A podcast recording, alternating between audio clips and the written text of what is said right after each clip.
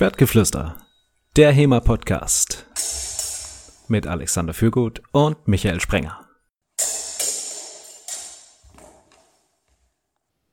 Wir schreiben das Jahr 1601 und befinden uns in Nördlingen. Dort wurde ein gewisser Hans Schwarz verhaftet, weil er gegen das lokale Waffenrecht verstoßen hat. Waffenrecht heutzutage immer noch ein großes Thema. Man kann sich sicher schon denken, was passiert, denn der gute Hans hatte kein Schwert. Das ging natürlich deutlich zu weit, war absolut nicht akzeptabel. Dementsprechend wurde er in Haft genommen. Liebe Hörer, wir kommen zur Folge 106. Wer darf eigentlich Schwerter tragen? Waffenrecht der frühen Neuzeit. Hallo zusammen und hallo Michael. Hallo Alexander. Ich würde das auch direkt wieder einführen heutzutage. Also wer sich ohne Schwert hier traut, auf die Straße zu gehen äh, und noch nicht mal eins zu Hause hat, das, solche Leute gehören für mich einfach in den Knast. Ja. Worum geht's heute?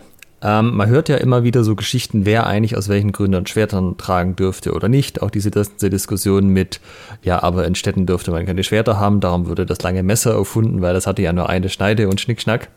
Ähm, da gibt es sehr viel, sagen wir mal, interessante Interpretationen. Sagenumwobene Mythen. Ja, genau. Und äh, wir dachten, wir machen heute mal wieder so ein bisschen Schlenker auch äh, mit einem geschichtlichen Thema und beleuchten das so ein bisschen.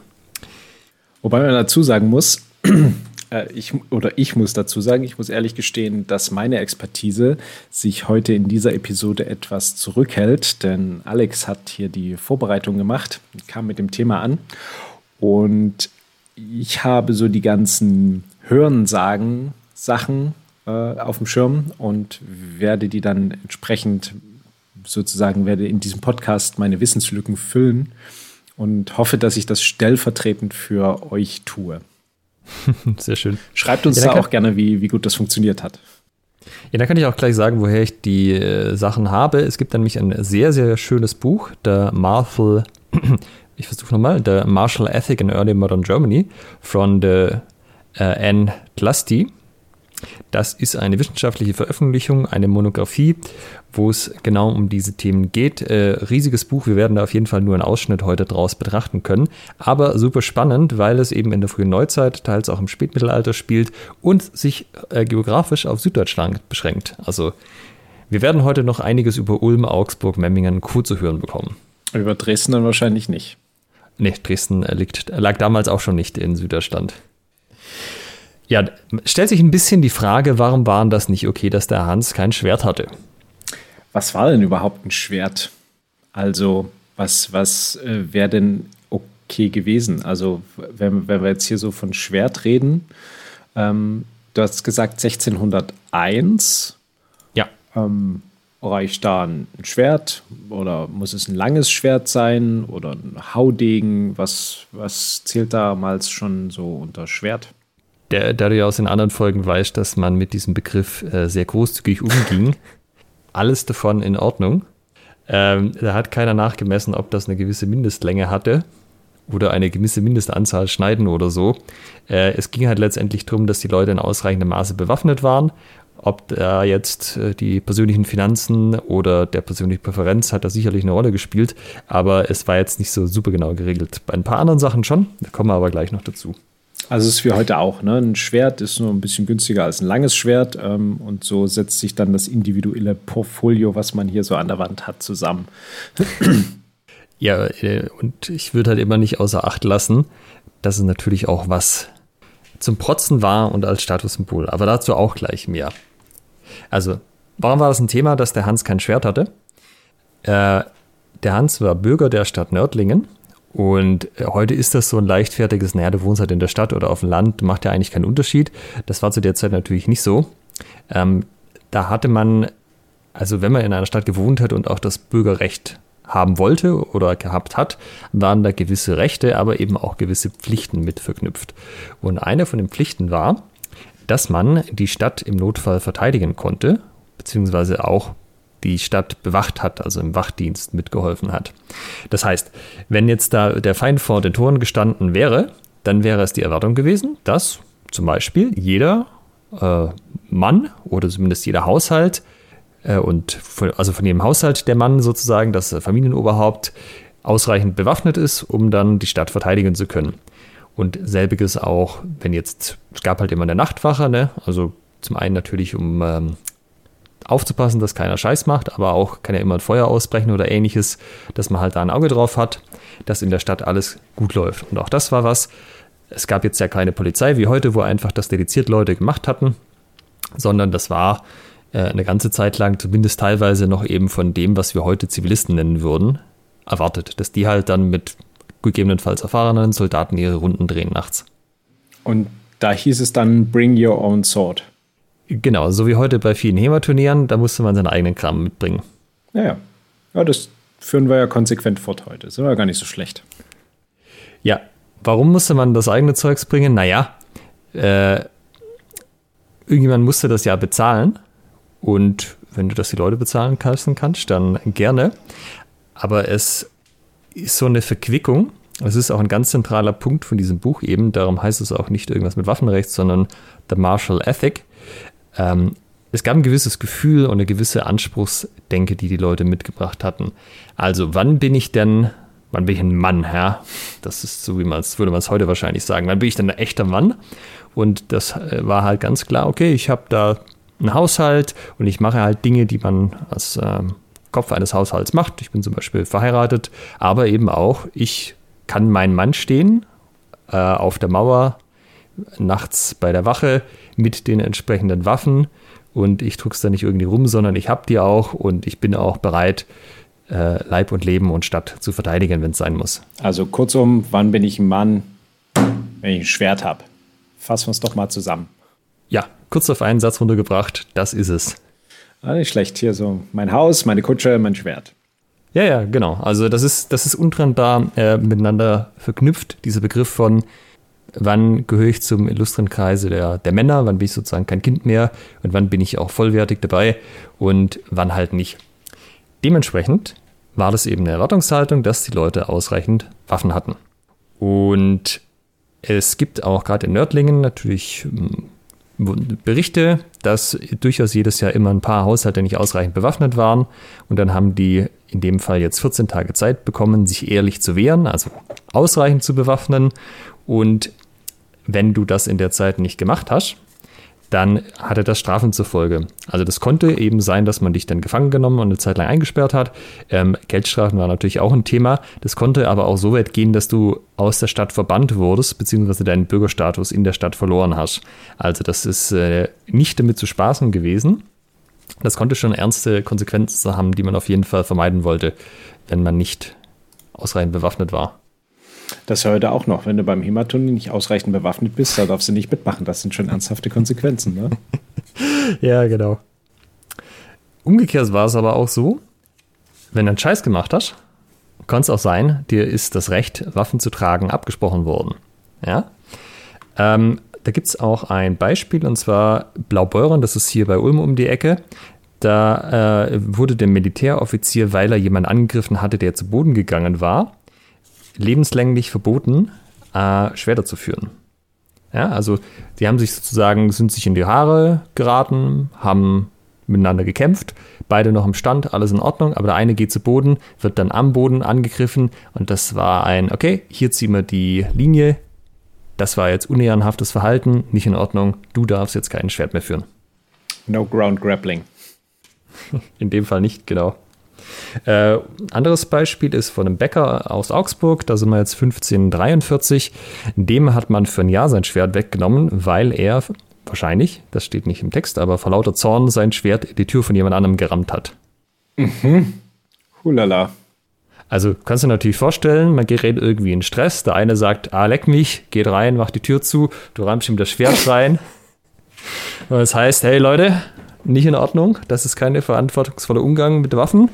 Äh, du hast es für ein Jahr lang Pause. Ja, ich sag mal, wenn du das jetzt auf die heutige Zeit projizierst, hieße das ja, dass dann einer seine Knarre holt und einfach nochmal durch die, durch die Tür hinterher ballert. Also, kann halt ohne was zu treffen, aber schon so, dass man. Ja, äh, kann ich schon verstehen, dass man sagt, was möchte die Gesellschaft nicht.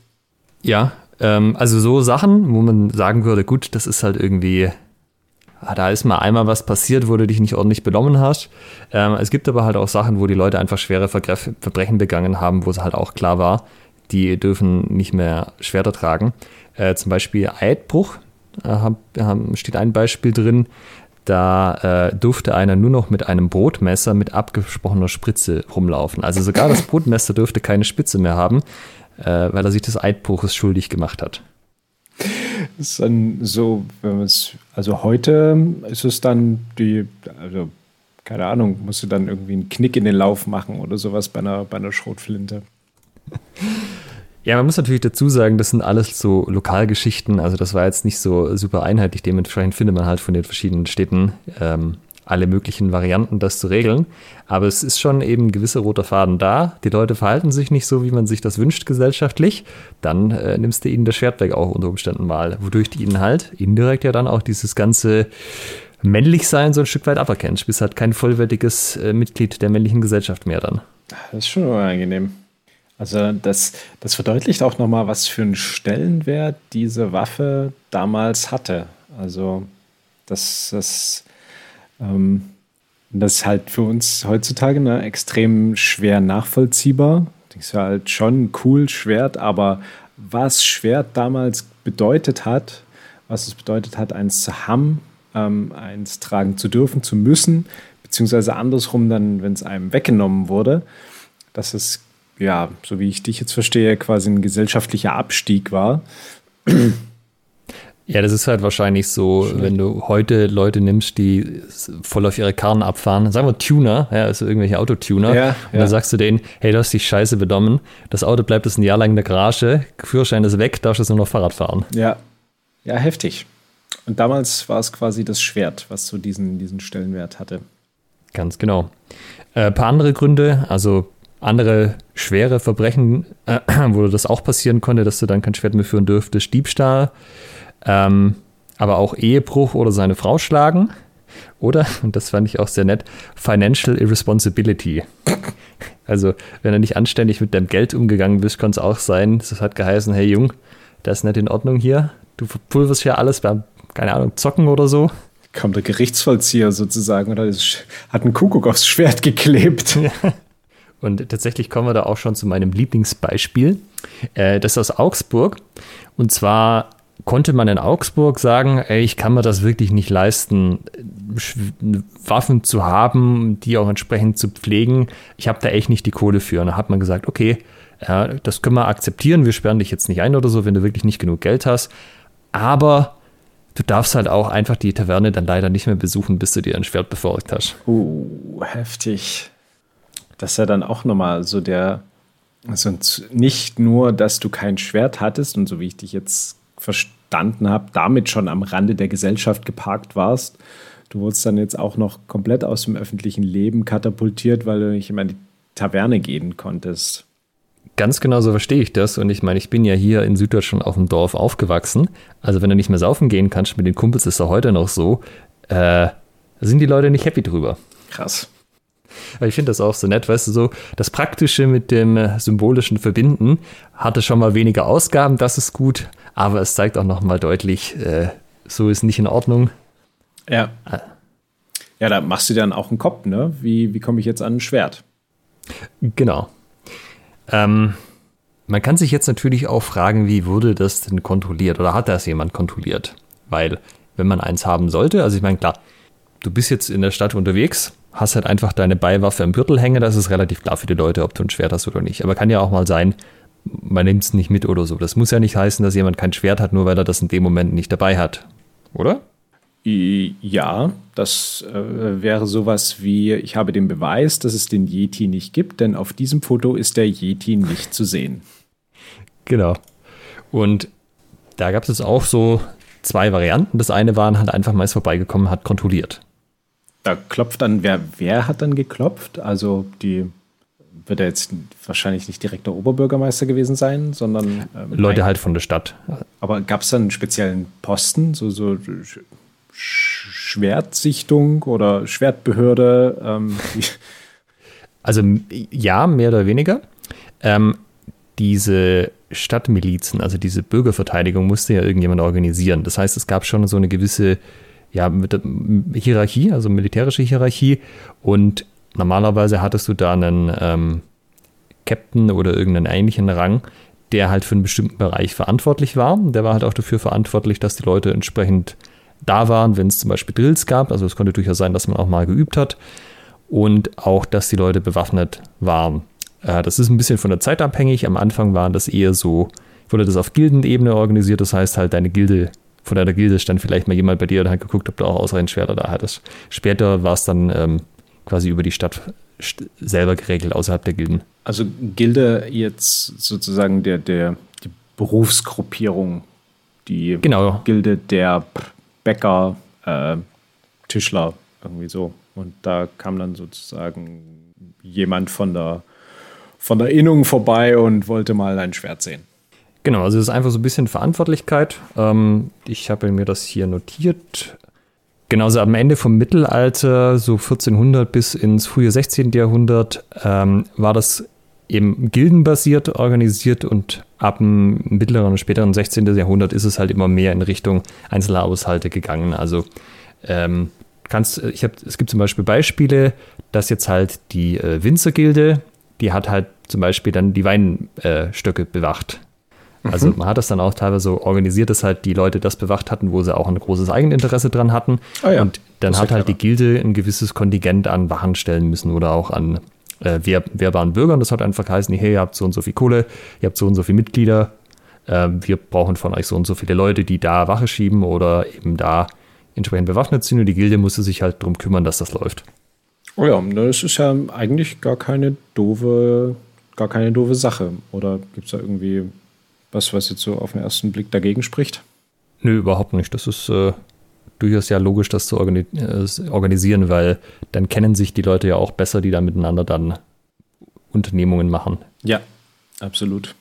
Genau, das war halt die eine Variante. Man hat einfach kontrolliert, gerne auch mal unangekündigt.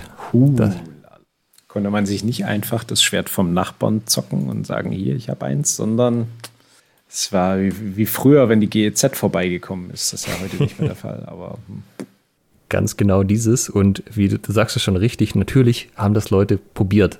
So, sich da drum rumzumogeln und einfach halt mit einem Kumpel Schwertsharing zu machen. Das halt immer, wenn jemand kontrolliert hat, man die Waffen vom anderen dastehen hatte, dann, ja, ja, auf jeden Fall, ich habe alles da, was ich brauche. Gibt es da eine, eine, Angabe, wie das Verhältnis war? Ähm, angekündigte zu unangekündigte Kontrollen? Äh, also im Buch habe ich gelesen, es unangekündigt war wohl eher der Usus. Mhm. Weil es gibt wohl auch in diesen ganzen Städten, äh, also quasi fast immer eine Regel mit, äh, dass du genau das halt nicht machen darfst, dass man sich nicht Waffen teilen darf und dann hin und her verleihen, sondern dass gefälligst jeder sein eigenes Zeugs braucht. Ja, man muss sich immer überlegen, hinter jeder Regel ähm, steht eine kleine Episode, die dazu geführt hat, dass es diese Regel gibt. Ja, und äh, wie sagt man so schön in den äh, Mittelaltermarktkreisen, die waren ja nicht dumm damals. Ja. Bisschen was sparen geht immer. Ähm, ja, und das andere war, dass man einfach eine Militärparade gemacht hat. Heute kennt man das ja eher so, dass man möglichst alles auffährt, was man hat, oder sogar vielleicht noch ein bisschen mehr oder äh, so tut, als hätte man mehr, als man tatsächlich hat. Die Idee da war halt zu sagen, wenn alle gleichzeitig draußen sind mit ihrem Zeugs, dann hat auf jeden Fall jeder was, weil sie tragen sie ja in dem Moment dann. Ja. War wohl aber auch so ein Abwägen, dass man halt auch sich überlegt hat, ja, aber wenn jetzt wirklich alle Bürger da einmal durch die Stadt äh, marschieren, dann weiß halt auch jeder andere, wie viel wir haben. Ha, vielleicht machen wir es doch wieder, dass nur ein Teil der Leute auf einmal und so, dass man es nicht so ganz genau abschätzen kann. das war so ein bisschen so ein Abwägen, wie man, also gehe ich jetzt einzeln vorbei, da habe ich halt immer Stichproben oder lasse ich mal alle antreten, ah, dann weiß man wieder, da lässt man die Hosen runter, was man alles wirklich da hat und so. Verstehe. Also es schien ja da, damals auch schon Institutionen zu beschäftigen, ähm, also Behörden mit Arbeit zu versorgen, diese Kontrollen durchzuführen. Also das ist ja quasi wie heute, wo man sich denkt, ähm, wozu braucht man euch eigentlich? Ähm, das gab es dann damals auch schon, dass Leute äh, einfach sich überlegt haben, wie sie sich beschäftigen können. Oder was heißt, wie sie sich beschäftigen können, aber ja, war ja jetzt nicht unbedingt, äh, wie soll ich das sagen? Du hast jetzt nicht direkt einen unmittelbaren Mehrwert von der Kontrolle. Ne? Du hast jetzt eben nur das in Anführungsstrichen nur mal aufgedeckt, wenn es irgendwie nicht gepasst hat. Ähm, wie, wie war das denn dann, wenn wir jetzt mal zum Hans zurückkommen? Der Hans, äh, weißt du, wie er, wurde der kontrolliert oder wie, wie ist es herausgekommen, dass der kein Schwert dabei hat? Das wird leider nicht näher beschrieben tatsächlich. Das kann ich dir nicht im Detail sagen. Aber es ist, es ist jetzt irgendwie rausgekommen und ähm, was ist dann, was ist dann passiert? Gab es dann eine, eine, Anklage? Ist er da vor Gericht gekommen? Gab es da jetzt einfach nur einen Brief vom Staatsanwalt oder wie? Naja, also ganz genau weiß ich es nicht, aber wie erwähnt, es ist ja schon alles auf so einer zwischenmenschlichen Ebene. Es sind ja auch keine ähm, eigene Institutionen, wo du dich nicht kennst. Also wenn das über deine Gilde läuft, du bist ja Mitglied dieser Gilde, hängst in der Gildenhalle rum, kennst die anderen Leute, dann weiß halt der äh, Gildenvorsitzende auch, wer da seine Spätzle sind, wo man da vielleicht auch mal besser hinschaut. So, Herr Frieda hat jetzt irgendwie die letzten drei Wochen kein Schwert dabei gehabt. Vielleicht gucken wir mal bei dem oder so. ähm, also ich glaube, man darf sich das nicht wie heute vorstellen, dass ein Brief kommt und dass man dann Brief hin und her schreibt, lange nichts passiert, sondern ähm, also die Städte sind ja auch rein von der Personenzahl nicht so riesig gewesen. Da kannten es die Leute halt und dann, äh, ich glaube, das lief alles einfach aus so einer zwischenmenschlichen Ebene. Ähm, der Punkt ist aber auch, das sollte man auch, glaube ich, noch erwähnen. Wir haben jetzt die ganze Zeit darüber geredet, äh, über Schwerter und dass die Leute halt nicht ausreichend bewaffnet waren, aber auch eben, dass das Schwert ein Statussymbol war, Zeichen, dass man ein echter Mann war. Das heißt, es würde nicht wahnsinnig viel Sinn ergeben, dass dann einfach die Hälfte der Leute keine Schwerter gehabt hätten, weil es war ja auch ein wichtiges Thema. Ähm, es war aber jetzt nicht so, dass man quasi ein Schwert hatte und damit war es dann erledigt. Es hat nicht gereicht, ein Schwert zu haben. Nee, also es war ein, ein, ein Schwert war eine notwendige, aber keine hinreichende Bedingung sozusagen. Genau. Ähm, denn wir wissen ja auch, das haben wir auch in anderen Podcasts schon ein paar Mal erwähnt, dass Schwerter Beiwaffen sind. Also wenn ich tatsächlich mal in eine Schlacht verwickelt sein sollte oder in eine Situation, wo man halt nicht alleine sich mit irgendjemand duelliert, wer der irgendwas gegen äh, seine Frau gesagt hat oder so, sondern äh, dass wirklich eine, ein Heer dasteht, dann möchte man andere Waffen haben. Und die hat man ja auch schon ein paar Mal erwähnt. Was haben wir dann typischerweise? Stangenwaffen, hätte ich jetzt genau. gesagt. Ne? Genau, Stangenwaffen. Und das ist halt äh, zum Beispiel was, was dann halt vorgeschrieben war. Also benötigte Ausrüstung konnte dann zum Beispiel heißen, das ist auch nach, je nach Stadt geregelt gewesen, äh, du musstest halt eine Stangenwaffe deiner Wahl haben, ein Schwert deiner Wahl, Rüstung, je nach Zeit unterschiedlich, aber sagen wir mal, Helm, Brustplatte war mindestens, vielleicht auch noch eine Ecke mehr. Ähm, vielleicht alternativ zur Stangenwaffe auch eine Fernkampfwaffe. Ähm, Armbrüste sind da ein Thema. Später geht es dann natürlich Richtung Gewehr bzw. Äh, Muskete. Und das halt pro eine Person, ja. Also quasi eine Hauptwaffe, Stangenwaffe oder Fernkampfwaffe, eine Beiwaffe, also ein Schwert einer bestimmten Art, plus eben eine zurzeit passende Rüstung. Da wäre ich ja schon am Arsch. Ich habe keine, weder eine Stangenwaffe noch äh, eine Fernkampfwaffe. Genau, und man kann sich jetzt ja noch vorstellen, ja, Schwert hatte man dann vielleicht noch, weil das hast du ja auch mit dir rumgetragen, wenn du unterwegs warst. Ähm, hab vielleicht, sich vielleicht auch ein bisschen was Besseres geholt, was ein bisschen Eindruck auch geschunden hat bei den Kumpels. Aber die Stangenwaffe, okay, ja, gut, hast vielleicht noch zum Wachdienst dabei. Aber so deine Muskete, wenn die halt irgendwie nur im Schuppen steht, mhm. oder gut, nicht im Shoppen, sondern halt bei dir in der Wohnung an der Wand hängt. Vielleicht hat man da dann auch gedacht, boah, ich könnte auch ein bisschen sparen. Mhm. Ja, also das war wohl so, ähm, so im 15. Jahrhundert hat sich so ein bisschen gewandelt, was die Stangenwaffen angeht. Davor ist eher so die Pike das Mittel der Wahl und danach hat es sich dann eher in Richtung Hellebarde entwickelt. Gab es einen Grund oder äh, wurde jetzt nicht näher genannt, aber ich würde mal vermuten, das hat halt von dem Kriegstaktischen und von dem, wie man ähm, sich aufgestellt hat, einfach dann irgendwann besser gepasst. Das hat sich ja auch entwickelt über die Zeit. Hm, verstehe. Genau, und dann halt äh, Gewehre kamen halt ab dem Zeitpunkt auf, wo das relevant war. Also so, ähm, ja, ab, ab dem frühen 17. Jahrhundert ist dann halt die Armbrust nicht mehr so in Vogue gewesen. Da hatte man dann ja. schon entsprechend Musketen und ähnliches. Wie, wie ist das mit ähm, großen zweihändigen Schwertern? Also was jetzt sozusagen im, im iberischen Bereich das Montante ist, äh, da gab es ja auch bei, also in, in, in etwas, ja, in unseren Räumlichkeiten sozusagen in Deutschland, deutscher Raum, ähm, gab es ja auch Pendants, ähm, so Großschwerter. Wie waren, wie war das mit denen? Konnte ich sozusagen, wenn ich so eins hatte, war das okay oder brauchte ich dann unbedingt noch eine helle Bade? Habe ich keine Infos zu gefunden. Es war hier in den Textbeispielen tatsächlich immer konkret die Rede wirklich von Stangenwaffen. Ah ja, okay. Ähm, kann jetzt einfach heißen, das ist nicht so verbreitet gewesen oder vielleicht war es auch in den Städten nicht so ein Ding, aber genau kann ich es dir nicht sagen. Mhm. Wie ist es denn jetzt mit dem, hast du etwas herausgefunden zu dem Mysterium zweischneidige äh, Klingen? Also ich ähm, bringe, ich bringe jetzt mal das, das Urban Myth ein. Im Mittelalter bzw. in der frühen Neuzeit haben Bürger und Bauern lange Messer getragen, weil die nur eine Schneide hatten, weil es dem Adel vorbehalten war, zweischneidige Klingen äh, zu, zu tragen. Was ist da nach deinem aktuellen Kenntnisstand dran? Also, wir sind ja, auf jeden Fall schon in der frühen Neuzeit, ne? so 16. Jahrhundert und später.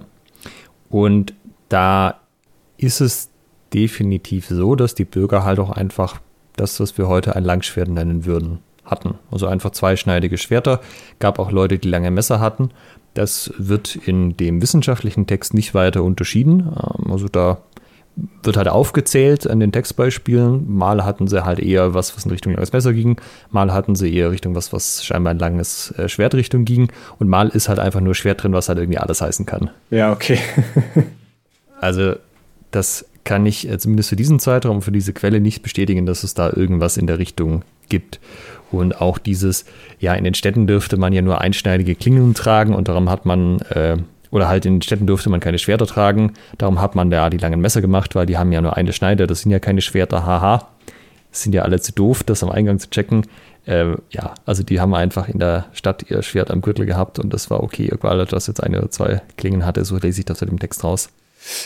Da würde mich ja durchaus mal interessieren, wenn unter unseren Hörerinnen und Hörern jemand ist, der belastbares Quellenmaterial oder die belastbares Quellenmaterial dazu hat, zu diesem Thema einschneidige, zweischneidige Klingen, lange Messer äh, nur für Bürger etc. Lasst es uns wissen, gebt uns gerne Informationen dazu. Wir verbreiten sie in die Welt und äh, möchten gern mit ja, entweder sozusagen diese Gerüchte bestätigen oder äh, damit aufräumen. Ja. Was man vielleicht auch noch erwähnen könnte, so ab dem 15. Jahrhundert kamen dann auch diese öffentlichen Zeughäuser auf. Äh, das kennen wahrscheinlich die meisten noch, weil sie einfach schon mal in einem Museum waren, wo es Schwerte ohne Ende gab, was irgendwas mit Zeughaus im Namen hatte. Das waren quasi zentrale Orte, wo man die, ähm, heute würde man es Kriegswaffen nennen, also die Stangenwaffen, zum Beispiel aufbewahrt hat und die Rüstungen. Das äh, kann verschiedene Gründe haben. Ich denke, einer war sicherlich die Nachvollziehbarkeit. Du kannst halt einfach zählen, wie viele äh, Männer im passenden Alter leben in der Nachbarschaft. Okay, wie viel Zeugs liegt im Zeughaus rum? Da kann ich eins und eins zusammenzählen und kann halt gucken, ob für jeden was da ist dann auch. Ja, ja ist übrigens äh, der äh, Schwertgeflüster Geheimtipp.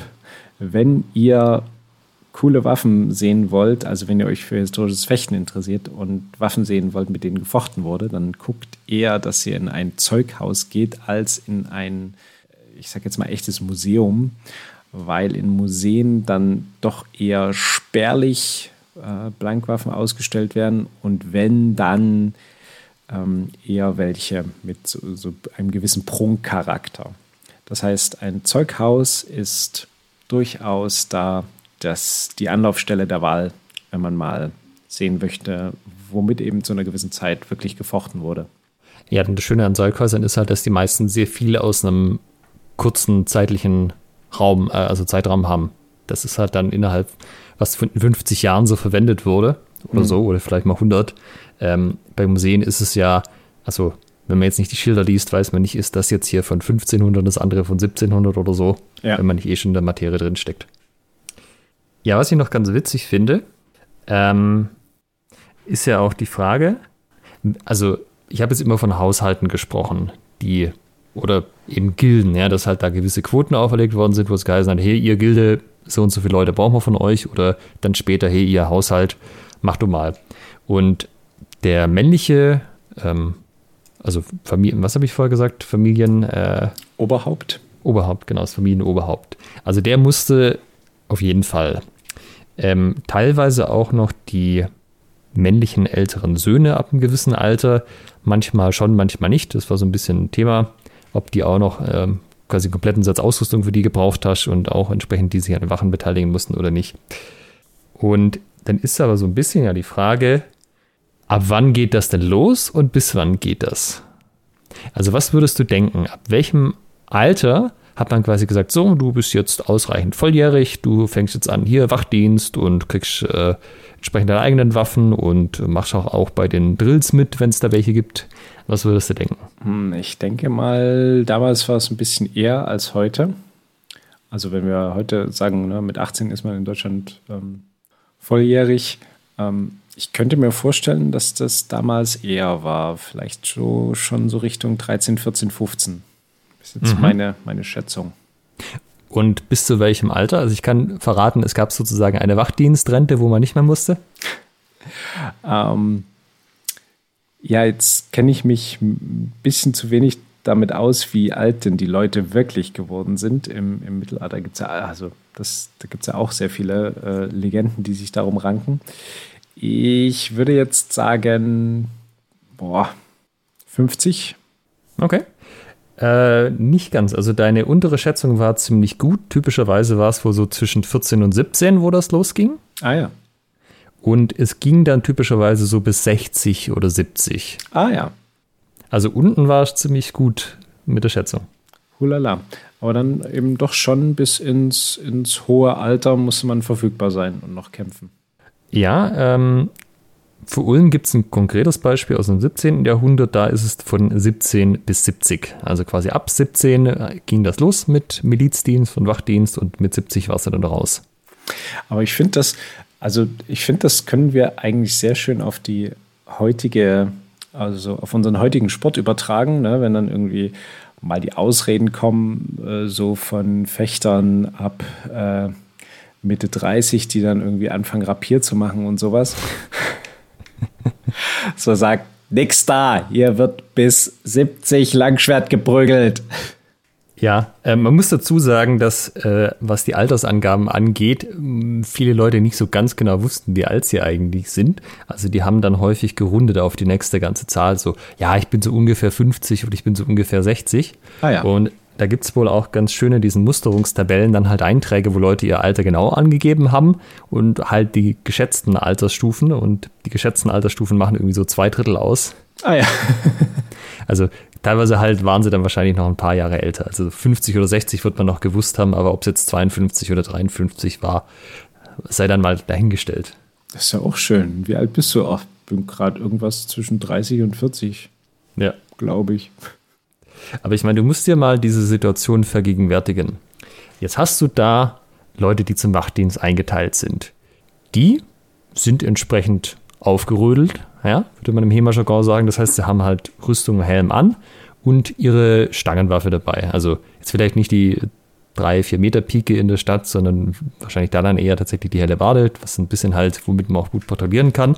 Und jetzt hast du da so einen 14-Jährigen. Und ja, also vielleicht ist da dann noch irgendwie ein älterer dabei, um den so ein bisschen mitzunehmen und auch, dass er ernst genug genommen wird. Ja, aber vielleicht hatte man sich dann mal an der Ecke getrennt, so, oh, wir hören zwei Geräusche, geh du mal dahin, geh du mal dahin. Teilen uns auf, finden wir es schneller. Genau. Und dann äh, hast du halt so ein paar, ja, sagen wir mal, die sind dann eher schon so vielleicht 17 oder so, haben schon ein bisschen was getrunken, haben gute Laune, wollen dann noch Party machen und dann stehst du da mit der helle Wade und sagst, Jungs, Nachtruhe, ab ins Bett mit euch.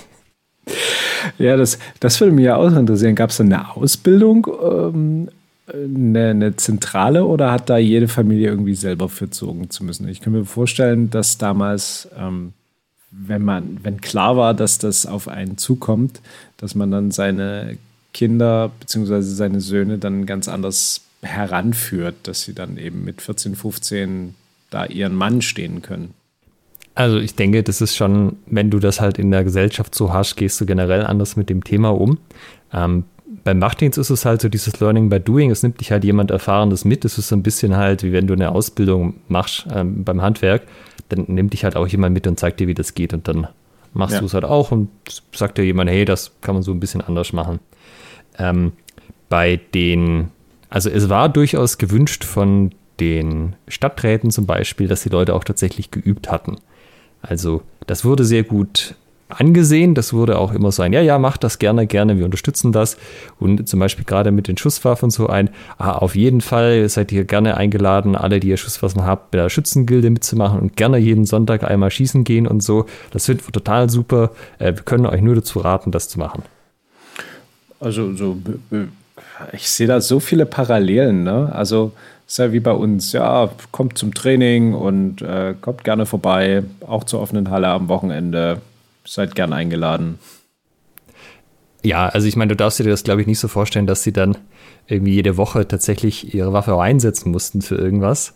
So wird es dann sicherlich auch nicht gewesen sein und sicherlich war auch nicht jeder gleich gut ausgebildet, weil ähm, ich weiß nicht, ob es das bei euch im Osten auch gibt, aber so wenn du hier aufs Land guckst, Richtung Freiwillige Feuerwehr und Rettungsdienst und so, hat schon, also die Leute machen schon auch ihren Job und so, aber es ist halt auch viel zusammensitzen und Bier trinken.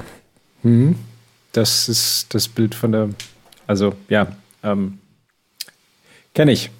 Ist, ja, also ist äh, hier ähnlich. Ja, also äh, natürlich machen die das, was sie machen sollen, äh, machen sie sicherlich auch gut und ist aber dann halt trotzdem noch mal was anderes als halt Leute, die das komplett beruflich machen, also eine Berufsfeuerwehr oder jetzt halt Berufssanitäter so, und ähnliches. Und dann eben damals Berufssoldaten. Genau, oder halt Vollzeit bei der Wache angestellt. Also ja. das, das konnte es schon auch geben, je nachdem, wie groß die Stadt halt war, dass du Leute hattest, die halt zum Beispiel ehemalige Soldaten vielleicht auch waren, die auch tatsächlich im Feld waren und die haben dann halt äh, bei der Stadt quasi angefangen ähm, und haben da halt sozusagen die nicht so erfahreneren geführt. Ja, also natürlich, man macht das so gut, wie man das machen kann. Äh, der eine nimmt es ernster als der andere. Ja.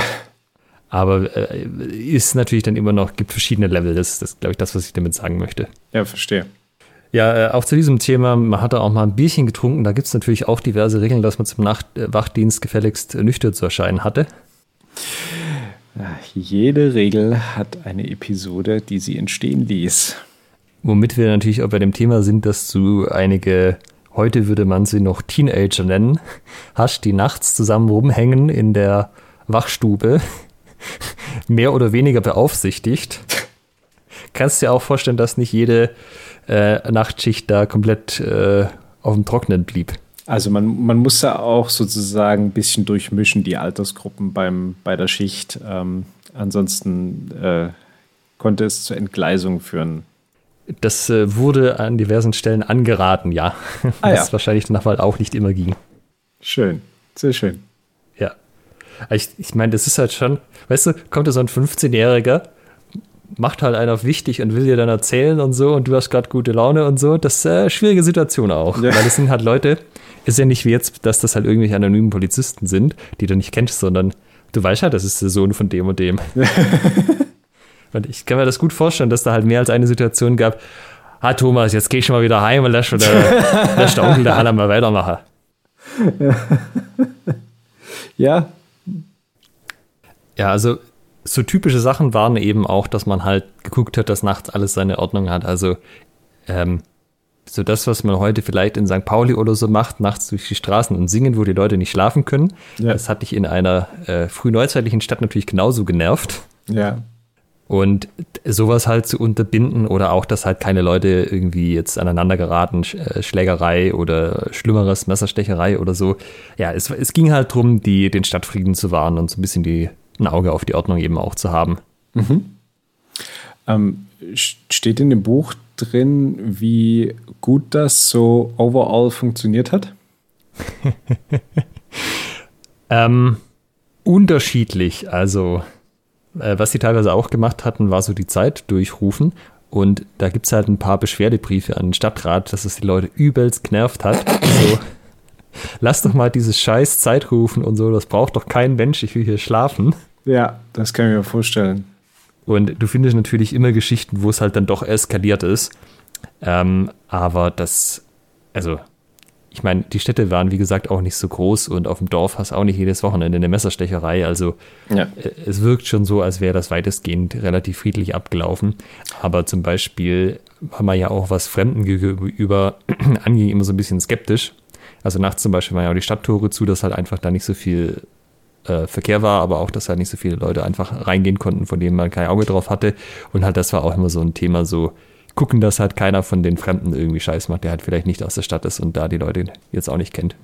Aber zum Thema Zeit durchrufen, ähm, das kann ich wirklich äh, sehr, sehr nachvollziehen. Ich habe in Dresden mal neben der Kreuzkirche gewohnt. Das ist äh, in der Dresdner Innenstadt eine sehr, sehr große Kirche. Und die wird, da wird die Glocke nachts nicht äh, abgeschaltet. Also die läutet zur Viertel, halben, Dreiviertel und vollen Stunde. Und zur vollen Stunde läutet sie auch eben die, die Schläge, welche, welche Stunde gerade ist. Und das ist natürlich wirklich top. Ähm, wenn du, wenn du irgendwie nicht schlafen kannst, dass du dann auch noch alle Viertelstunden einen Gong dazu bekommst und zur vollen Stunde noch gesagt bekommst, wie spät es jetzt ist und wie lange du jetzt wahrscheinlich nicht schlafen kannst, bis es morgen ist. Ah, ja. Das, ja, äh, schön, also, also wie, dass das mordsmäßig nervt, das kann ich wirklich nachvollziehen. Da, da hätte ich auch Beschwerdebriefe geschrieben damals. ja, also man hat ja generell dieses System, was für so deutsche Städte typisch war, dass wenn irgendwas passiert, was nicht mit der sozialen Ordnung vereinbar ist, dass dann der Nächste, der rankam, den Stadtfrieden ausrufen musste. Und wenn man sozusagen, sagen wir mal, die Gemüter haben sich ein bisschen hochgeschaukelt, okay, kann passieren, es wurde noch niemand, es wurden noch keine Dolche gezückt oder Schwerter, dann kommt halt jemand, ruft den Stadtfrieden aus und wenn es dann gut sein lässt, okay, gut, ist halt so, dann war es auch in Ordnung. Und wenn du dann sozusagen weitergemacht hast, obwohl jemand den Stadtfrieden ausgerufen war, dann war es halt, egal was dann danach kam, nochmal eine Stufe schlimmer sozusagen. Ah ja. Wie kann ich mir das vorstellen? Stadtfrieden ausrufen, was hatte das für eine Bedeutung? Also was, was wurde da gemacht und ähm also das war wirklich wörtlich gemeint. Also du bist irgendwie um die Ecke gelaufen, da waren halt zwei Leute im Zank und es war schon mehr als akzeptabel gewesen worden wäre und hast halt gerufen, Friede, Friede, Stadtfriede oder so. Aha. Und ähm, dann, das, das, entweder hat sie das sozusagen zur Besinnung gebracht und wenn nicht, dann ist alles, was dann passiert ist, nochmal schlimmer gewesen. Also, hm, wie erkläre ich das? Das sollte halt, denke ich mal, in Erinnerung rufen, dass sie gerade den sozial akzeptablen Rahmen verlassen. Ah ja. Und dass sie sich halt jetzt so auch rechtlich auf eine, äh, also dass das, was sie, was, wenn sie jetzt weitermachen, einfach, dass es dann auch ähm, Konsequenzen, Konsequenzen haben wird, sagen wir so. Ja. Das wäre aber gar nicht so schlecht. Also könnte mir das jetzt auch, ja, könnte ich mir auch heute noch vorstellen, dass äh, ich sage mal, manche Rauferei, äh, manche, ähm, manche Lärmbelästigung, wenn man da einfach mal nur Startfrieden vom Balkon rufen muss, ähm, äh, bevor, man, bevor man die Polizei ruft, fände ich eigentlich gar nicht so schlecht. Ja, ich denke, das funktioniert halt in einer Gegend, wo sich die Leute kennen. Wenn halt das alles anonym ist, kann es dir wurscht sein. Aber wenn du halt die Leute am nächsten Morgen wieder nüchtern siehst, ja. Ist halt was anderes. Und das konnte prinzipiell jeder machen oder sollte halt auch jeder machen. Also jeder jetzt auch wieder halt ähm, die männlichen Stadtbewohner. Mhm. Und also äh, quasi die Leute, die offiziell in ich will jetzt nicht sagen Uniform, aber halt in Rüstung mit, mit Waffen entsprechend da waren. Das war natürlich die primäre Aufgabe, das zu machen, aber prinzipiell konnte das halt auch jeder andere tun. Dadurch, dass du das gerufen hast, äh, ich, ich weiß nicht genau, ob sie wirklich Stadtfriede im Speziellen gerufen haben oder ob man da halt einfach gesagt hat, Jungs, reust euch mal zusammen in der Lokalvariante. Ja. Ähm, das haben halt natürlich andere Leute auch gehört. Da hast du quasi damit dann auch mitbekommen, dass halt irgendwas im Gange war. Ja. Also du hast Stimmt. vielleicht schon so ein bisschen Stimmen gehört, die lauter geworden sind. Okay, lauf mal in die Richtung, aber spätestens an dem Punkt, wo es dann, wo dann der Stadtfriede ausgerufen wurde, wusstest du, oh, es wird die Situation wirklich brenzlig genug, dass man einschreiten muss und da ist man vielleicht halt auch dann ein bisschen schneller hin. Ah ja, okay. Also das war eigentlich eine Deeskalationsmaßnahme. Mhm. Ja, und halt auch das wieder, ne? Die Leute, die halt Wachdienst hatten, gerne das tun. Äh, halt auch da wieder, kommt dann so ein 14-Jähriger her, ruft den Stadtfrieden aus. Nimmst du das so ernst oder nicht? Ja, besonders wenn du irgendwie im angetrunkenen Zustand bist, äh, hm, schwierig. Ja. Aber das war halt dann was anderes, ne? Wenn's, weil dann ab dem Zeitpunkt waren ja auch Zeugen da. Wenn es dann heißt, äh, ah, weiß auch nicht, der hat mich angegriffen, äh, hat er einen durchgezogen, habe ich ihn durchgezogen, da kannst du vielleicht noch eine Story draus machen, dass es das irgendwie eine Selbstverteidigungssituation war. Aber wenn du halt, äh, keiner hat den durchgezogen, jemand kommt her, hey Jungs, Stadtfriede hier, was soll denn der Scheiß? Und dann ziehst du ihn durch und stichst einen anderen ab, das ist halt eine ganz andere Hausnummer. Hm. Ja, verständlich auch irgendwie. Ja. Krasses System. Also äh, finde ich interessant. Kannte ich auch bisher so noch nicht. Ja, das ist halt alles auch so ein Stück weit soziale Kontrolle, weil es halt eben eine Gemeinschaft ist, die sich gegenseitig auch kennt. Ja, ja. So wie hier auf dem Land, wenn du quasi sonntags Rasen mähst und der Nachbar dann rüberkommt und sagt, so geht's nicht. Oder dein Auto wäscht oder so. Oh, oh, oh, oh ja, verstehe. Hm. Oder so stelle ich es mir zumindest vor, so in der Richtung. Ja, ich habe ja. hab das Gefühl, viel von diesem ähm, Lokalen hat sich auf dem Dorf hier doch noch gehalten. Ich glaube nicht nur auf dem Dorf. Ja. Ähm, ja, was gibt es noch zu sagen? Ähm, wie gesagt, das war dann eben auch Voraussetzung für das Bürgerrecht, auch wenn man in einer Stadt sich das Bürgerrecht, also wenn man sich in der Stadt einbürgern wollte und das auch das Bürgerrecht erhalten wollte, musste man eben nachweisen durchaus auch mal, dass man die Waffen besaß und teilweise eben auch, dass man damit umgehen konnte. Also das hattest du ja vorher auch gefragt, zum Beispiel von Hamburg und Lübeck im 17. und 18. Jahrhundert wusste man, ähm, da musste man die Feuerwaffen, die man hatte, zeigen und dann wurde aber auch geguckt, ob du damit auch umgehen konntest. Also da gab es halt dann diese Schießstände von dem, ähm, ja, also von den Schützen jetzt. Da bist du, da wurdest du da halt hingeschickt und hast gesagt, du, die hier wollen Bürger werden, schau dir die mal an und dann, okay, dann hier bitte die Herren, äh, schießt mal hier auf die Zielscheibe, ich guck mir das mal an, ob das gut genug ist hier. Ah ja, das war sozusagen auf Einbürgerungstest quasi. Genau, also äh, natürlich auch nicht immer und überall, aber es gab durchaus auch Bestrebungen, einfach mal zu gucken, ob die Leute denn auch ein Mindestmaß an äh, Fähigkeiten an ihren Waffen hatten. Kannst du mit einer Knarre umgehen hier, komm. Ja. Sonst kommst du hier nicht rein. Ja. Ähm, zum Beispiel 16. Jahrhundert war in Ulm noch die Armbrust vorgeschrieben. Das ähm, weiß man auch noch. Das ist auch so in den Notizen entsprechend hinterlegt. Und vielleicht auch nochmal auf das mit den Rüstungen einzugehen. Das hatte ich jetzt so angesprochen, aber ähm, das ist ja auch so ein bisschen dieses, wer hatte Rüstungen? Naja, okay, Ritter hatten Rüstungen. Wenn du reich warst, hattest Rüstungen. Und äh, das war sicherlich auch mal so. Aber natürlich, je später wir in der Zeit sind, desto günstiger sind die auch in der Herstellung geworden. Und es war eine Zeit lang schon so, dass man äh, ja eigentlich so einen fast vollständigen Harnisch haben musste. Mhm. Also wo halt Helm und Brustplatte jetzt nicht gereicht hat, sondern auch entsprechend ähm, Armzeugs, Beinzeugs. Das ist dann mit der Zeit wieder weniger geworden. Man kennt ja auch die Bilder von den Landsknechten, die halt dann nur noch einen Helm aufhaben und halt ein, ähm, eine Brustplatte. Ja.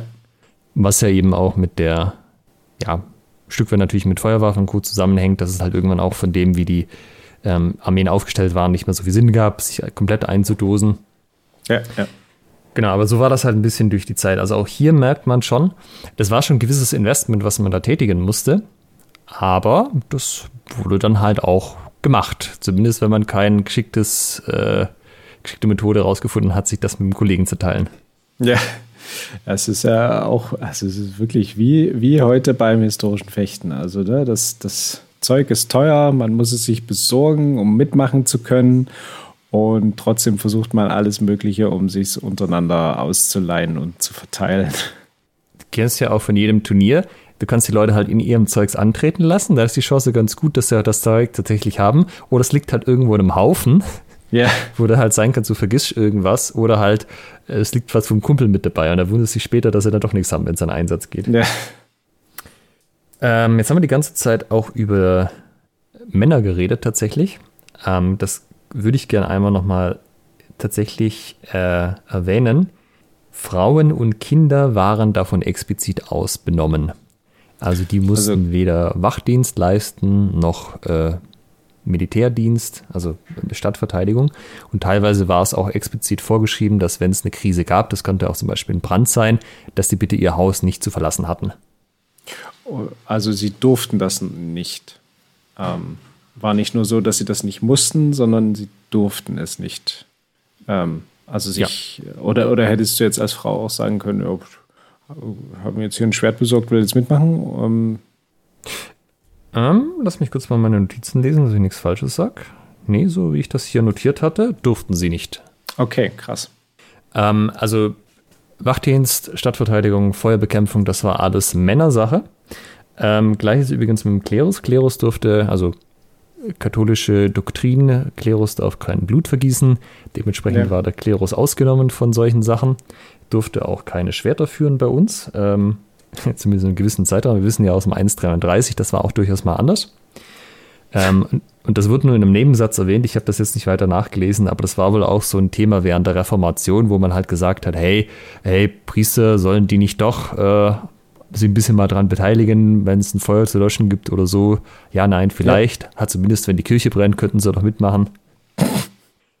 Äh, also tatsächlich war das war äh, ein von den Beispielen, dass wenn ein Gebäude des Klerus plante, dass sie dann doch zumindest mitmachen durften. Ja, das äh, ja, doof, ne? fackelt irgendwie das Kloster ab und die Jungs müssen daneben stehen und zugucken. Also ja. Äh, suboptimal. Ich frage mich dann auch, also kann mir nicht vorstellen, dass das dann auch so funktioniert hat. Also du lässt ja, eine, schon irgendwie ja. Eimer und versuchst es zu löschen. Also.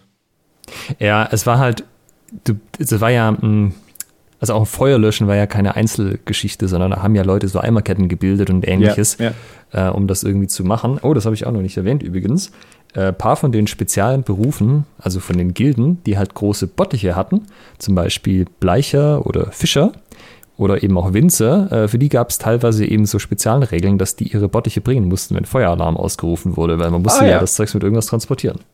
Krass. Also bring, bring your own Feuerlöscher auch noch. Genau, also das wurde halt alles mit dem, was man hatte, halt so organisiert. Ähm, und da bin ich mir zum Beispiel auch nicht sicher, ob man das mal irgendwie getestet hat, so mit dem Feuerlöschen, äh, dass man, also heute würde ich sagen, das sollte man auch mal drillen, wenn er die ganze Stadt sozusagen mithilft. Ähm, aber das waren halt so, das musste ja koordiniert werden. Also irgendjemand hat gesagt, ihr fünf hier eine Kette, ihr fünf da eine Kette und so. Und ich könnte mir schon vorstellen, ja. dass es halt, wenn du normalerweise halt mit den Männern diese Drills machst, die halt auch wissen, wer mit wem und wer da der Captain ist und dir Befehle gibt, dass das dann ganz gut funktioniert. Und wenn du halt äh, Leute dabei hast, die in diese Hierarchie nicht eingeordnet sind oder nicht gewöhnt sind, dass es halt auch einfach rein praktisch nicht super gut funktioniert. Ja, verstehe. Ja, aber es gibt halt auch Beispiele natürlich, wo die Leute sich halt versucht haben, trotzdem irgendwie nützlich zu machen. Auch wenn die Stadt angegriffen würde, eigentlich sollten sie halt nicht aus den Häusern raus, aber ähm, das bist du halt nicht auf der Brüstung gestanden, hast runtergeschossen, sondern hast halt vielleicht Munition hin und her getragen oder so. Mhm. Ähm, Gleiches übrigens auch für äh, Juden. Das war ja auch immer so eine Bevölkerungsgruppe, die äh, nicht im gleichen Maße Rechte und Pflichten hatte wie andere Bevölkerungsgruppen. Ja. Ja, also die waren auch vom Waffdienst dann später ausgenommen und ähm, da gibt es auch eben Beispiele, wie die dann halt zumindest Munition oder ähnliches hin und her getragen haben. Also wie, sie, wie es ihnen auch verboten war ähm, eigentlich oder wie sie nur nicht mussten? Ähm, ich habe die Stelle mir jetzt gerade nicht notiert, aber wenn ich das noch richtig im Kopf hatte, war das, dass die äh, jüdische Bevölkerung wurde ab, ich weiß nicht mehr genau welches Jahrhundert, sozusagen unter Schutz gestellt. Das heißt, äh, du musstest die quasi, wenn die irgendwo hingereist sind, dürftest du denen nichts tun, sondern musstest denen eigentlich helfen. Im Gegenzug war es aber auch ein, ja, wenn er jetzt unter Schutz steht, dann braucht er aber eigentlich auch keine eigenen Waffen, oder? Hm, okay, verstehe. Ja, ähm, kulturell gesehen gibt es da sicherlich einiges zu, zu sagen, ob das jetzt äh, gut gemeint war oder nicht gut gemeint war. Aber das Endresultat war halt, ähm, nach dieser Logik waren die halt äh, also analog zum Klerus eigentlich keine komplett vollwertigen Männer, wenn sie keine Waffen mit sich tragen durften. Hm, verstehe. Ja, aber nicht mal ein Spezialthema, da müsste man mal mit jemand anders drüber reden, aber so spezielle Regeln für die jüdische Bevölkerung gab es ja im Mittelalter sowohl zu positiven oder halt leider auch oft zum negativen ja durchaus öfters. Ja, ja. Ja, und das ist so ein bisschen jetzt der Überblick gewesen ein Aspekt, den man vielleicht noch erwähnen könnte, dich, hat dich das vielleicht an einen heutigen Staat erinnert, so diese Denkweise? Die Schweiz. Die Schweiz? Wo, ja, wo alle äh, bis alle Haushalte bis an die Zähne bewaffnet sind. Oh, spannend. Ich hatte jetzt nicht an die Schweiz gedacht. Okay, ähm, hast du das Gefühl, dass in der Schweiz äh, die Leute da so drauf sind, also dass sie auch so ein bisschen Waffen geil sind oder dass man das halt einfach so macht und es ist halt. Puh, ähm, also ich kenne nicht so viele Schweizer.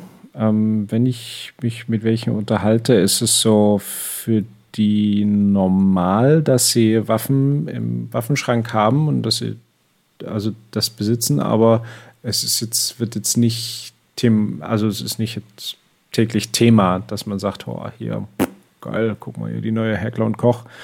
ähm, sondern das ist einfach so, wir haben Waffen und ähm, ja, überlegt euch, ob ihr die Schweiz angreift. Jeder von uns ist bis an die Zähne bewaffnet. Ja, interessant. Ich wollte jetzt natürlich eher aus Amerika raus, so rein von der Kultur rund um die Waffen her, aber du hast natürlich recht. Die, dieses Schweizer System mit, ja, wir leisten dann halt von innen raus Widerstand, weil es hat halt jeder was daheim. Und die Leute sind jetzt halt auch nicht, also der, der Durchschnittsschweizer ist jetzt auch kein Kommandosoldat, aber hat halt eine Mindestausbildung an den Waffen gekriegt und hat halt die entsprechenden Waffen, um damit er weiß, wo das richtige Ende ist, sozusagen. Ja, ja, ja. Und ich glaube, das kannst du schon ganz gut vergleichen. Ähm, weil du, ich glaube, man muss ja auch alle paar Jahre dann so sozusagen einen Auffrischkurs machen, wo du nochmal ein bisschen Übungen machst, solange du halt noch Reservist bist und das Ding tatsächlich daheim stehen hast. Ja. Äh, ich wollte tatsächlich eigentlich auf Amerika hinaus. Auf äh, die USA sozusagen. Ja. Da gab es doch jetzt, äh, habe ich ähm, am Rande verfolgt, eine erstmalig seit langer, langer Zeit eine Verschärfung des Waffenrechts. Wenn du mit Verschärfung meinst, dass irgendein Gericht in einem Bundesstaat gesagt hat, ja, offenes Waffentragen ist prinzipiell erlaubt, alles andere wäre nicht mit der Verfassung vereinbar? Nein, schon, schon ein Gesetz. Aber ähm, da sind die, die Gegebenheiten, ja gut, okay, man muss dann wahrscheinlich irgendwie gucken von Bundesstaat zu Bundesstaat, aber also in, in Texas kann ich mir das schon so vorstellen, dass da eine Behörde bei dir vorbeikommt und dein Waffenarsenal sehen möchte und du, wenn du das nicht vorzeichnen kannst, kein vollwertiges Mitglied der Gesellschaft bist. Ich glaube, das war sogar New York, wo, wo man in New York einfach offen jetzt Waffen tragen darf oder so. Ach ja, Vielleicht schön. Läufst du durch Manhattan mit der Glock am Colt. Ähm, äh, ja, das, eigentlich, aber, ja. aber also wo, dazu noch, ähm, da gab es ein, ein, schönes, ein schönes Foto und zwar in einem Supermarkt ein Mann und ein kleines Mädchen. Und ähm, der Mann hat ein, äh, ein Assault Rifle, also ein, ein, ein Sturmgewehr in der Hand. Und das kleine Mädchen ein Eis, also so, ein, so eine Waffel mit einer Kugel Eis dran. Und drunter stand, eine der beiden Personen macht sich gerade strafbar. Und Spoiler, es ist nicht der Mann gewesen. Also durftest in diesem Supermarkt nicht mit diesem Eis rumrennen, weil die Waffe runterfallen könnte und dann könnte jemand drauf ausrutschen und den Supermarkt verklagen. Ah, sehr schön. Äh, der Punkt, worauf ich hinaus wollte, war, was ist denn immer so das Hauptargument neben ich habe einfach Bock auf Waffen, äh, was man aus den USA so hört, warum das äh, wichtig ist, dass jeder eine Waffe hat oder zumindest Zugang dazu? Ja, weil also Kriminelle haben ja Waffen und äh, wenn du keine Waffe hast, dann haben nur die Kriminellen Waffen und du brauchst eine Waffe, um das auszugleichen. Okay, das ist auch ein viel gehörtes Argument, auch noch nicht das, worauf ich hinaus wollte. Oh, jetzt wird's schwierig. Hast du noch ähm, eins? Ich dachte, vielleicht so ein absolutes Grundrecht auf Selbstverteidigung. Okay. Ähm, worauf ich hinaus wollte, war dieses, diese Geschichte mit, ähm, wenn der Staat uns dumm kommt, können wir ihn ja einfach absetzen. Ah, was man jetzt auch äh, überneulich probiert hat im Kapitol. ja, äh, ja. Äh, kann man leider, leider nichts zu sagen so. Ähm, das ist durchaus ein Thema, was hier auch ähm, zumindest angerissen wird, dass das für ein gewisses Kräftegleichgewicht sorgt. Äh, vielleicht jetzt nicht mehr unbedingt heute, wenn der Staat Drohnen und Panzer hat und du halt nur Handfeuerwaffen, aber wenn der Staat sozusagen auch nicht anders ausgerüstet ist als du, der hat vielleicht ein paar mehr Leute noch und vielleicht auch ein bisschen besser, besser ausgebildet. Hm, aber dass man halt auch als, ähm, ja, also wenn du irgendwie König bist und du hast halt da in deinem Gebiet drei aufmüpfige Städte, vielleicht ist eine davon sogar äh, eine freie Stadt, ja. dann äh, muss halt gucken, ne? Also das macht einen vielleicht halt auch ein bisschen kompromissbereiter an vielen Stellen.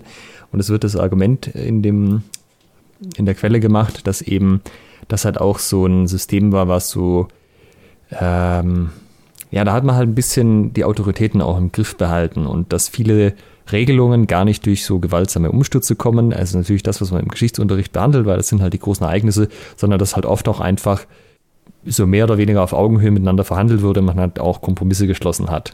Mhm. Das ist es nicht das, wie man es heute in der Demokratie machen würde. Aber ja, wenn du halt eine Stadt hast, die ausreichend groß ist, kannst du denen halt auch nur bis zu einem bestimmten Punkt dumm kommen, bevor die sagen, na gut, also jetzt äh, marschieren wir vielleicht auch mal irgendwo hin. ja. Ja, und so ist es halt vom Großen bis ins Kleine. Also sozusagen die kleinste Einheit, der Haushalt. Der Haushalt muss sich halt verteidigen können. Die nächstgrößere Einheit, die Nachbarschaft, ja, oder die Gilde gegebenenfalls. Ja, die muss sich halt auch irgendwie verteidigen können. Und dann die Stadt außenrum, ja, die muss sich verteidigen können. Da müssen die Leute bereit sein, das auch zu machen. Die Struktur oben drüber, Heiliges Römisches Reich, äh, irgendeine Lokalregierung, was auch immer. Ja, da geht es dazu vom Kleinen bis ins Große.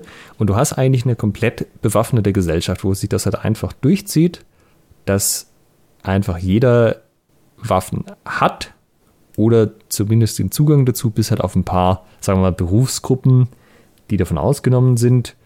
Und auch wenn es natürlich irgendwie zum Streit kommt, ist halt die Chance, dass eine Waffe in greifbarer Nähe ist, meistens die eigene, im Zweifel aber halt auch irgendwo in der Nähe gibt es halt auch irgendwas anderes, ist natürlich immer sehr groß. Und das kann man sich zumindest bei uns jetzt hier, ja, wir leben ja nicht in Texas, glaube ich, relativ schwer vorstellen, wie sich das dann erlebt in so einer Gesellschaft. Ja. Weil du also, hast natürlich schon ja. dieses Risiko, ja. Jeder Streit kann halt so weit eskalieren, dass jemand sein Schwert zieht. Oder ein Dolch. Ja, absolut, absolut. Das auch, also das finde ich jetzt gar nicht so schlecht, dass das hier bei uns nicht so gang und gäbe ist, dass dann plötzlich jemand eine Knarre zieht, ähm, beziehungsweise ein Schwert. Ähm, okay, ich kenne es auch nicht anders, ne? Also wenn ich jetzt dran gewohnt, äh, dran gewöhnt wäre, da kann es immer eskalieren und ich habe auch ein Schwert dabei, immer, vielleicht würde ich das da anders sehen. Ja, also ich meine, auch wieder so hier moderne Geschichten vom Land, diese ganzen äh, Zeltfeste da kommt es halt schon auch immer mal wieder vor, dass jemand halt einen Bierkrug durchs Gesicht gezogen bekommt. Mm. Und mm. das wäre dann halt vielleicht kein Bierkrug, sondern halt äh, der Dolch gewesen oder so. Ja, ja. Ich meine, wir sind jetzt hier ja auch in der Zeit, wo dann ähm, Fechtschulen natürlich schon ein großes Thema waren. Und auch da kann man sich halt fragen, gut, du bist jetzt in einer Gesellschaft, wo halt Waffentragen Usus ist, wo das ein Teil deiner männlichen Identität ist. Du musst mit den Waffen zumindest ein Mindestmaß an Umgang ähm, können. Ja, also, dass du dich halt jetzt beim Wachelaufen nicht lächerlich machst oder wenn es irgendwelche Übungen gibt. Da ist halt der Schritt dann zu sagen, gut, dann investiere ich halt vielleicht noch ein bisschen mehr äh, ins, ins Üben, weil das ist halt, gehört halt einfach dazu, dann auch nicht mehr so weit. Ja, ja, verstehe. Ja, spannendes Thema. Was ähm, gibt es noch was, äh, was, worüber du dazu nicht geredet haben, wer darf eigentlich Schwerter tragen, Waffenrecht in der frühen Neuzeit. Was ist eigentlich aus dem Hans geworden? Auch das, also entweder es wird nicht erklärt, was aus dem Hans geworden ist, äh, oder ich habe es nur überlesen. Äh, ich weiß es nicht. Also wir hoffen natürlich alle, dass es dem Hans dann gut ging bis an sein Lebensende. Unter im hohen Alter mit äh, einem Schwert an jeder Hüfte frohen Mutes dann äh, das Zeitliche gesegnet hat. Ah, doch, vielleicht hohes Alter, das ist noch ein Stichpunkt. Ja, sorry? Nee, erzähl, erzähl äh, zum, zum hohen Alter. Man könnte jetzt ja denken, dieses Ganze mit dem Wachdienst ist super nervig. Also, äh, sie haben so gemeint, sie haben es mal ausgerechnet, so alle drei Wochen ist es bei so einer mittelgroßen Stadt ein, bei dir im Haushalt gelandet. Also war es nicht so, dass du jede, jede Woche irgendwie Nachtdienst hattest. Ähm, aber es konnte relativ kurzfristig sein. Also du hast erst an dem Tag selber oder halt am Abend vorher Bescheid bekommen, hey, übrigens, ihr seid jetzt dran. Und hm. man könnte jetzt denken, ey, was für ein Scheiß, da hätte ich ja mal keinen Bock drauf.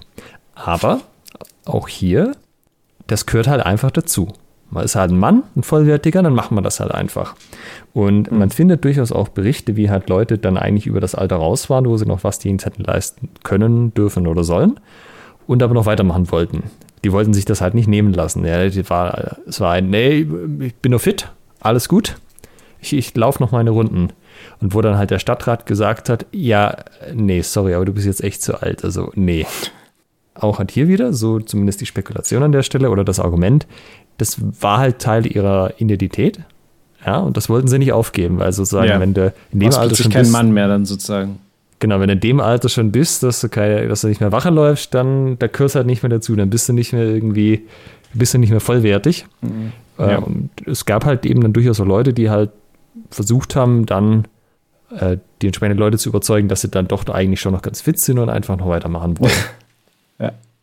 Hat nicht immer geklappt. Ich hatte gerade, ich hatte gerade noch eine schöne Idee und zwar, ähm, wir wissen jetzt nicht, was aus Hans geworden ist.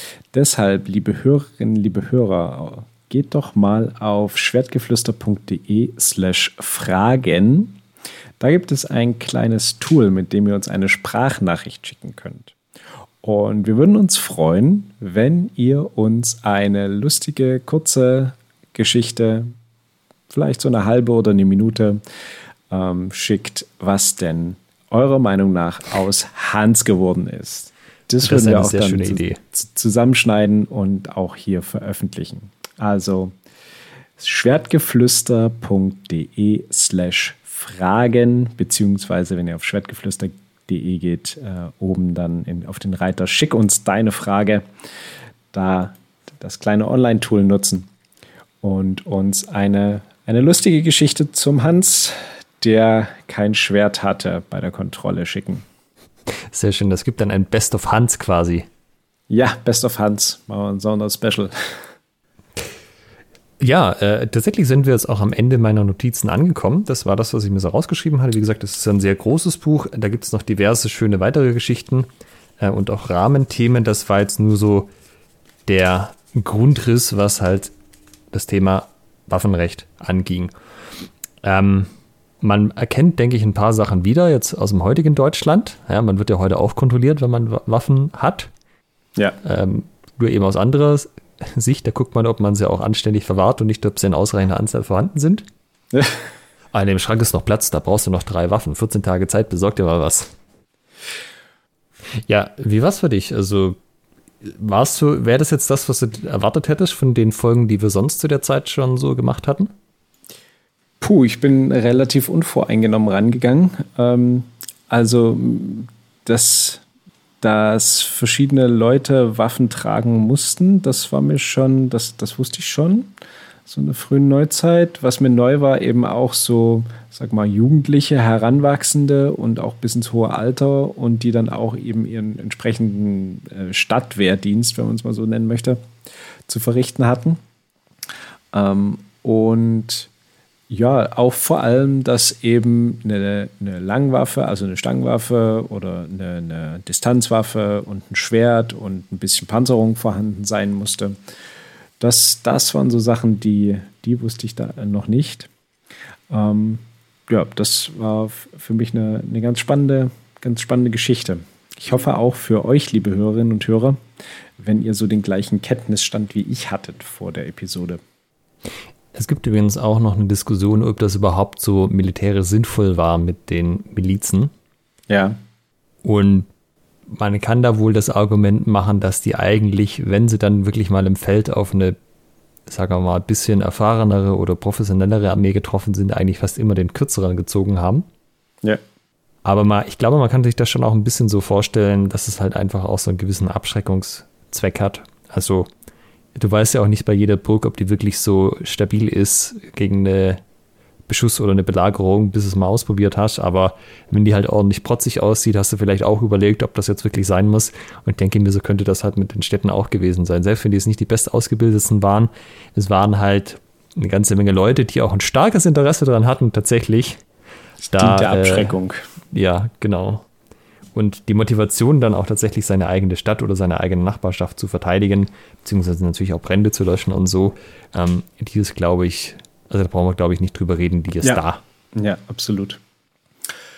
Ja, liebe Hörerinnen, liebe Hörer, schreibt uns auch gerne, was ihr von der äh, Folge gehalten habt, ähm, auf welchem Wissensstand ihr davor wart und ähm, ob ihr mit, wenn ihr euch damit auskennt, mit Alex Ausführungen d'accord seid oder ob ihr sagt, nein, das war ganz anders. Ähm, da sind wir immer dran interessiert. Schreibt uns an post.schwertgeflüster.de und äh, denkt dran, uns eine, eine kleine Geschichte zu schicken, was aus dem Hans geworden ist. In diesem Sinne, vielen Dank, Alex, für die ausführliche Recherche heute. Ähm, ich war ja so ein bisschen schmückendes Beiwerk in der heutigen Episode. ähm, vielen Dank für, für deine Mühe hierfür, für die Vorbereitung. Und euch, lieben Hörerinnen, liebe Hörer, vielen Dank fürs Zuhören und wir hören uns in 14 Tagen wieder. Macht's gut. Tschüss. Ciao. Halt bitte noch nicht weglaufen. Ihr könnt diesen Podcast nämlich noch unterstützen. Wenn es euch gefällt, dann tut uns einen Gefallen, gebt uns ein Like auf Facebook oder bei Instagram oder bewertet diesen Podcast bei iTunes und unterstützt uns auch gerne auf patreon.com slash schwertgeflüster, Schwertgeflüster mit UE und empfehlt diesen Podcast euren Freunden und Feinden weiter.